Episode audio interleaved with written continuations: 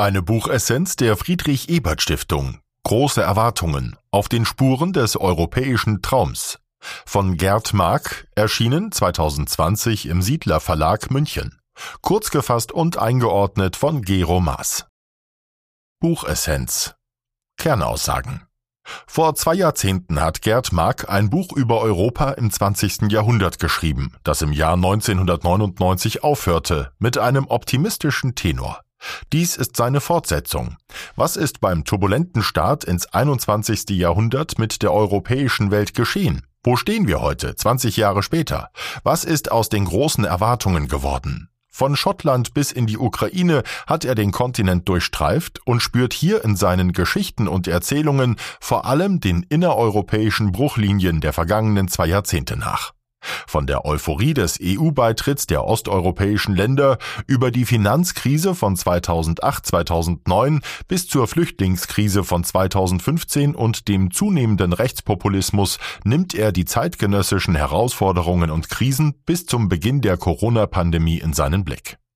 Bei aller nüchternen Betrachtung ist das Buch trotzdem durchzogen von einer strapazierten, aber dennoch ungebrochenen Hoffnung auf Europa.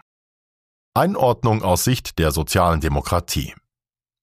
Der kühle Kopf von Gerd Mark begleitet unaufgeregt durch die zurückliegenden zwei Jahrzehnte und ermöglicht es nebenbei auch, eine Bilanz sozialdemokratischer Europapolitik zu ziehen und diese kritisch zu hinterfragen.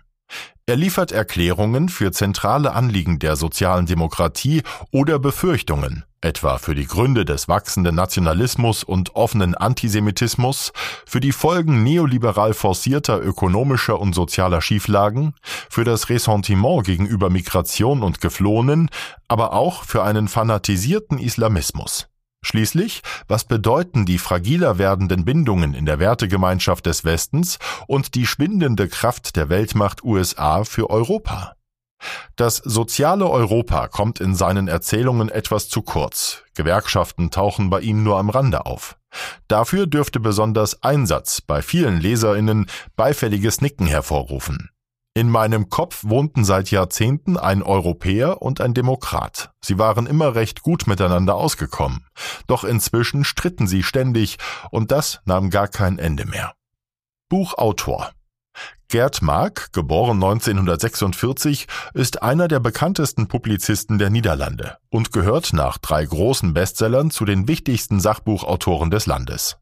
Zu seinen bekanntesten Veröffentlichungen zählen Das Jahrhundert meines Vaters 2003 und In Europa 2005. Für sein Werk erhielt er 2008 den Leipziger Buchpreis zur europäischen Verständigung. Buchinhalt seine neue Inspektionsreise beginnt dort, wo sein erstes Europabuch hoffnungsvoll geendet hatte. Ein selbstbewusstes Europa sprach sich eine kulturelle, politische und mentale Führungsrolle an der Seite der USA zu. Seinen Erfolg, seine Stärke und Dynamik verdankte Europa dabei zwei Eigenschaften der Vielfalt und Beweglichkeit. Zur Jahrtausendwende blickte der Kontinent auf eine wirtschaftliche Blüte seines sanften Kapitalismus mit seinen regionalen Spielarten. Später kam schleichend die Wende, wurden überall in Europa Wirtschaften und Gesellschaften marktgerecht ummodelliert. Der Fall der Mauer hatte die Wiedervereinigung West- und Osteuropas auf die Tagesordnung gesetzt. Die politische Vertiefung würde später erfolgen. Die Transformationskosten in Osteuropa wurden dabei bei weitem unterschätzt. Realitätstest. Jahr für Jahr macht er sich auf die Spuren des europäischen Traums und warnt. Eine besonders erfreuliche Lektüre wird es nicht. Er zitiert im Rückblick den ungarischen Schriftsteller György Konrad. Ihnen war nicht bewusst, wie dünn die Schicht der Zivilisation war, welche vulkanischen Kräfte unter der Oberfläche arbeiteten. Wählen wir jahresweise und stichwortartig einige Wirtschafts-, Demokratie- und sicherheitspolitischen Schwerpunkte aus seiner komplexen Geschichten- und Faktensammlung aus. 1999 im Vertrag von Maastricht 1992 wurde die Einführung des Euro zum Jahr 2000 offiziell beschlossen. So wurde in der Sturm- und Drangzeit der größten geopolitischen Veränderung in Europa seit 1945 in den Worten von Timothy Garton Ash ein kränkliches Kind gezeugt. Schon damals lautete die zentrale Warnung, Der Euro ist eine Fehlkonstruktion. Eine Währungsunion ohne politische Union kann unmöglich funktionieren. 2000 der Zusammenbruch des Sowjetreiches war eine einzige Demütigung gewesen. Die Jelzin-Jahre brachten Chaos und das große Plündern. Nun entwickelte Putin seine gelenkte Demokratie, eine typisch russische Mischung aus modernem Zarismus kombiniert mit westlichen Formen und Werbemethoden und einem modernisierten, allgegenwärtigen Geheimdienst als Kern der Macht. 2001 bis 2003 aus sicherheitspolitischer Perspektive mit 9-11 flammt der Terrorismus mit all seinen Folgen im Innern und Außen auf. Der Krieg der USA und der Koalition der Willigen gegen den Irak spaltet die Union in Befürworter und Gegner in altes und neues Europa. 2004 die große Erweiterung um zehn mittel- und osteuropäische Staaten sollte zu einem Triumph des wiedergeborenen Europas werden. Doch bereitet sie in den Folgejahren immer mehr Europäern Sorgen. All die historischen Erfahrungen Osteuropas, die so anders waren als die des Westens, bleiben auch in den Jahren danach auf unterschiedlichen Gebieten prägend. Ein autokratischer, populistischer Nationalismus überschattet nicht nur Ungarn und Polen.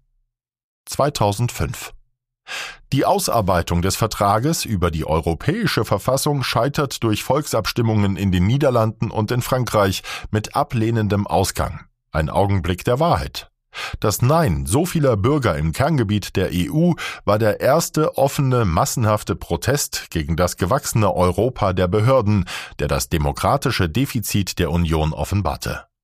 Die politische Integration wurde für Jahre abgebrochen. 2009 trat stattdessen der im Vergleich zum Verfassungsentwurf abgespeckte Grundlagenvertrag von Lissabon in Kraft, der der Gemeinschaft trotzdem neue, zukunftsweisende, auch institutionelle und verfahrensmäßige Verbesserungen brachte. 2008 bis 2010 die Jahre der großen Finanz- und Eurokrise nährten durch die Rettung der Banken mit Steuergeld zu Recht das Misstrauen gegen den Finanzkapitalismus. Der Euro geriet in Bedrängnis und erzwang einen Rettungsschirm, der indes nicht verhinderte, dass Millionen, vor allem in Südeuropa, in die Armut rutschten. Mehr noch, eine ganze junge Generation galt als verloren. Mit dem Fiskalpakt 2012 und anderen Instrumenten wurden strenge Verschuldungsregeln und mit ihm Sparpolitiken verankert, die das Diskussionsklima zwischen dem Norden und Süden der Gemeinschaft für Jahre bestimmten, ja, vergifteten. Mehrfach hing die Zukunft an einem seidenen Faden. 2014. Die Konflikte mit dem neuen Russland Putins nehmen zu. Neben dem Krieg in Georgien sorgt die Ukraine für anhaltende Auseinandersetzungen. Zwar wurde die Ukraine 1991 unabhängig, doch die Diskussionen über die Identität des Landes verstummten nie.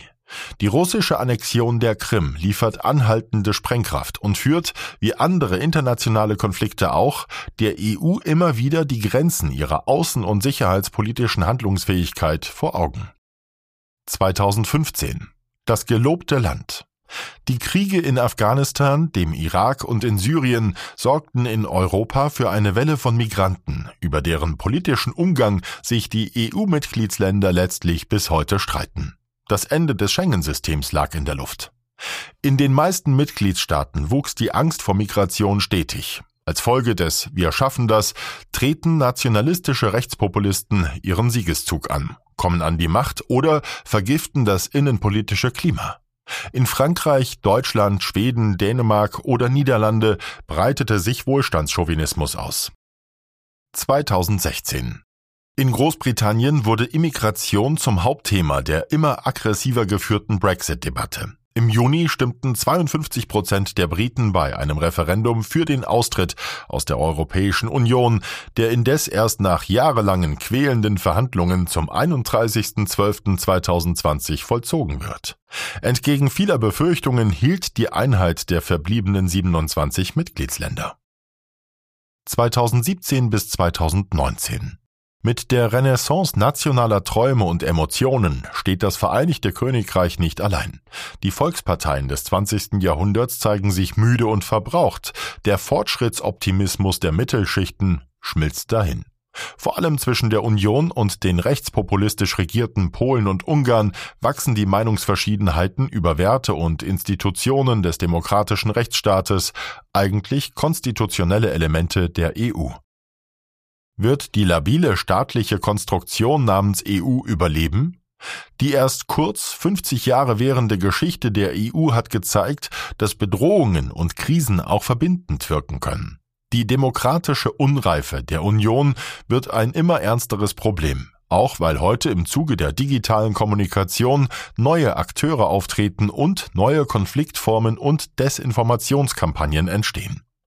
Nach innen zeigt sich die Union oft zerstritten, vor allem in grundsätzlichen Fragen der Demokratie und der Migrationspolitik.